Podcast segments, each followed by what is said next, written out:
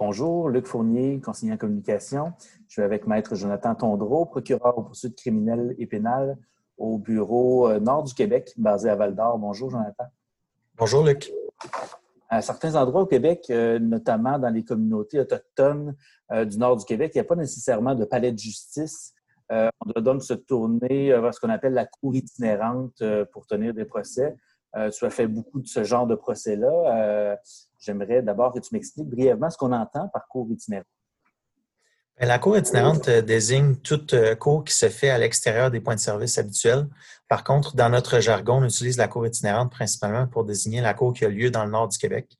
Alors, euh, tu as évoqué à juste titre qu'il n'y a pas de palais de justice dans toutes les communautés. Ceci étant dit, pour le bureau du nord du Québec, il y a de la cour qui se fait principalement dans deux régions, soit le Nunavik, qui concerne les Inuits, et le territoire Iou-Ishchi de la baie James, qui concerne euh, les cris. Et les cris ont des palais de justice qui sont euh, franchement très, très beaux. Il y a maintenant des communautés inuites aussi qui ont des palais de justice comme euh, où le palais est, également super beau. Mais il y a des communautés où la justice se fait, par exemple, dans des salles communautaires. Et j'imagine que parmi les qualités d'un procureur qui fait de la cour itinérante, ben, il y a certainement celle de pouvoir s'adapter à toutes sortes de situations, euh, as-tu des exemples de certaines de ces, situations qu'on verrait jamais dans un, dans un procès euh, dit euh, plus standard? Bien, c'est sûr que c'est la principale qualité des procureurs qui font du Nord, c'est d'être capable de s'adapter puis de réagir à la dernière minute bien souvent. Alors oui, c'est très différent de la, pratique qui se fait plus au sud, alors dans les autres régions du Québec. On peut penser notamment à tout ce que ça implique d'aller dans le Nord, parce qu'un procureur qui doit aller dans le Nord va voyager par avion il y a des communautés où il n'y a pas de restaurant. Alors, euh, le, procureur va préparer sa glacière bien souvent le dimanche avec ses, euh, repas pour toute la semaine et euh, va prendre l'avion le lundi matin, va s'en aller dans le nord, va se retrouver dans la communauté bien souvent vers deux ou trois heures l'après-midi, moment où on fera l'appel du rôle après avoir défait les boîtes, être débarqué de l'avion, puis s'être rendu dans le palais de justice ou la salle qui sera utilisée au fin d'un palais de justice euh, puis les journées se terminent bien souvent euh, en soirée. Alors, euh, ça, c'est très, très différent de la pratique usuelle. alors oui, les procureurs font preuve de beaucoup d'adaptation. Est-ce que tu peux me raconter justement une journée type ou, ou une semaine type même d'un procureur en cours itinérant? Ça varie grandement d'un palais à l'autre, mais il faut dire qu'il y a un procureur qui est affecté à un circuit qui est responsable d'une communauté.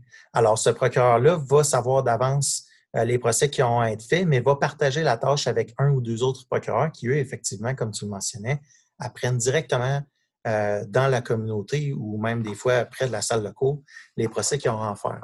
Alors, une journée type, si, euh, si, on prend par exemple la communauté de Koujouak, où on est amené à voyager dans d'autres petits villages à proximité, ça, inclut de se présenter à l'aéroport vers 7 heures le matin, prendre l'avion, s'en aller dans une communauté. On peut prendre par exemple Kengirsuk, faire des procès là-bas dans la journée et revoyager en avion en soirée pour revenir à Koujouak, dormir là-bas, puis le lendemain matin, faire une communauté différente. Alors, on peut s'en aller, par exemple, à Quartac le lendemain, puis refaire le, même manège. En ce qui concerne la semaine, bien, il y a les, particularités que j'évoquais avec la glacière qui est préparée le dimanche pour les lunchs, euh, voyager en avion. La plupart des communautés incluent des voyages en avion euh, à tous les jours.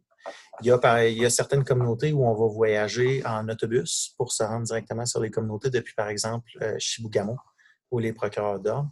Et euh, les semaines comportent bien souvent des imprévus. On parlait de capacité d'adaptation. Il y a à peu près une dizaine de voyages par année qui sont soit reportés ou cancellés de par la météo. On peut penser à des blizzards, à du brouillard, à de la pluie verglaçante. Alors, bien souvent, les semaines de cours sont euh, compressées, puis on doit procéder beaucoup de dossiers sur peu de jours. Et le vendredi après-midi, il y a un retour des procureurs qui font la cour itinérante vers la ville d'Amos, encore une fois en avion. Il y a ça de particulier dans le fait où euh, ce voyage en avion-là, par exemple, tu le fais, euh, tu le fais pas seul, tu le fais parfois avec, avec les autres acteurs de la justice et parfois même l'accusé et tout ça. Donc, c'est particulier, on ne verrait jamais ça ailleurs. Oui, on en parle souvent de, manière anecdotique parce que c'est très particulier. Euh, les gens voyagent tous dans le même avion. Il y a d'autres avions là, qui amènent d'autres détenus au cours de la semaine.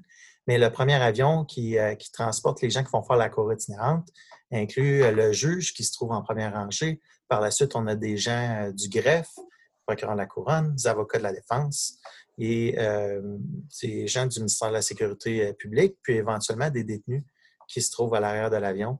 Alors, effectivement, c'est très particulier.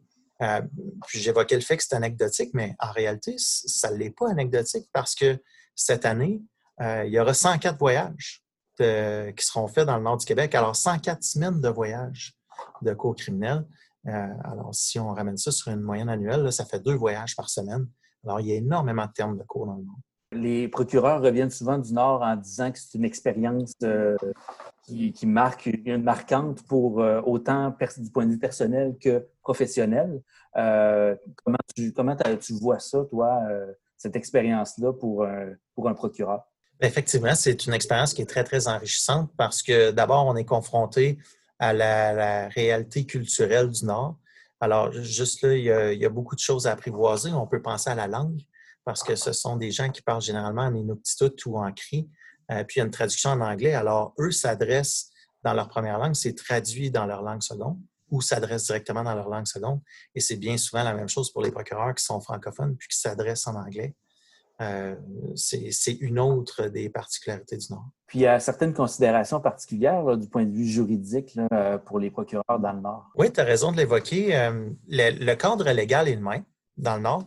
Par contre, il y a des spécificités, notamment au niveau de la peine. il, y a, quelque chose qui est, encore une fois, un peu anecdotique. C'est qu'il y a des, des, conditions qui vont être rendues, par exemple, dans le cadre d'une probation, où on va imposer à quelqu'un de se rendre à la chasse en dehors de sa communauté pour ramener de la viande pour que les personnes âgées puissent en profiter. Alors, euh, euh, c'est particulier. Euh, puis, ça se fait fréquemment. Puis, c'est quelque chose qui est très apprécié par les communautés là-bas et qui fait l'objet d'une condition légale. Bien, Jonathan Tondreau, merci beaucoup. Ça me fait plaisir.